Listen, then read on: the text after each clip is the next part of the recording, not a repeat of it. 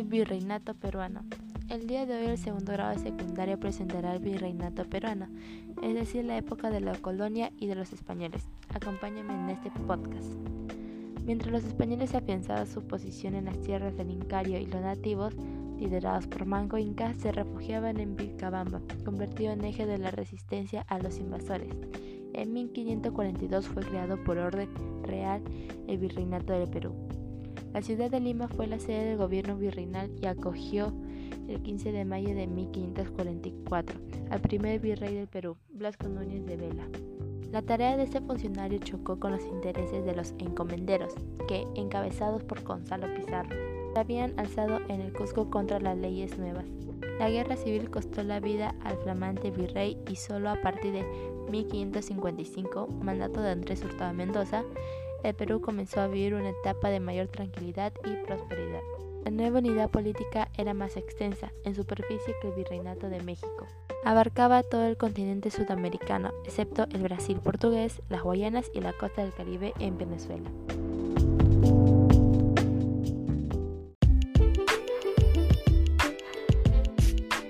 El ámbito del virreinato del Perú incluyó, en principio, la mayoría de las gobernaciones suramericanas, no obstante, el poder directo del virrey se manifestó sobre Lima, Charcas y Quito, pues éstas no tenían confirmado político.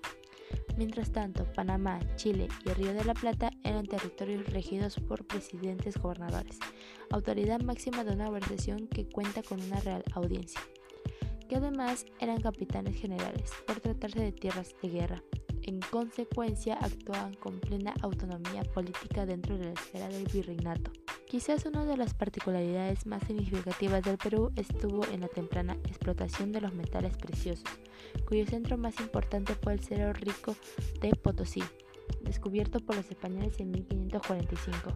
Estas riquezas permitieron a Lima un amplio predominio en América, que, sin embargo, después del auge indiscutido del siglo XVI y parte del siglo XVII, declinó y atravesó por un periódico de decadencia en el transcurso del último siglo colonial. Finalmente, a lo largo del siglo XVIII, el virreinato de Perú sufrió un paulatino desmembramiento territorial que dio origen a los virreinatos de Nueva Granada y de Río de la Plata.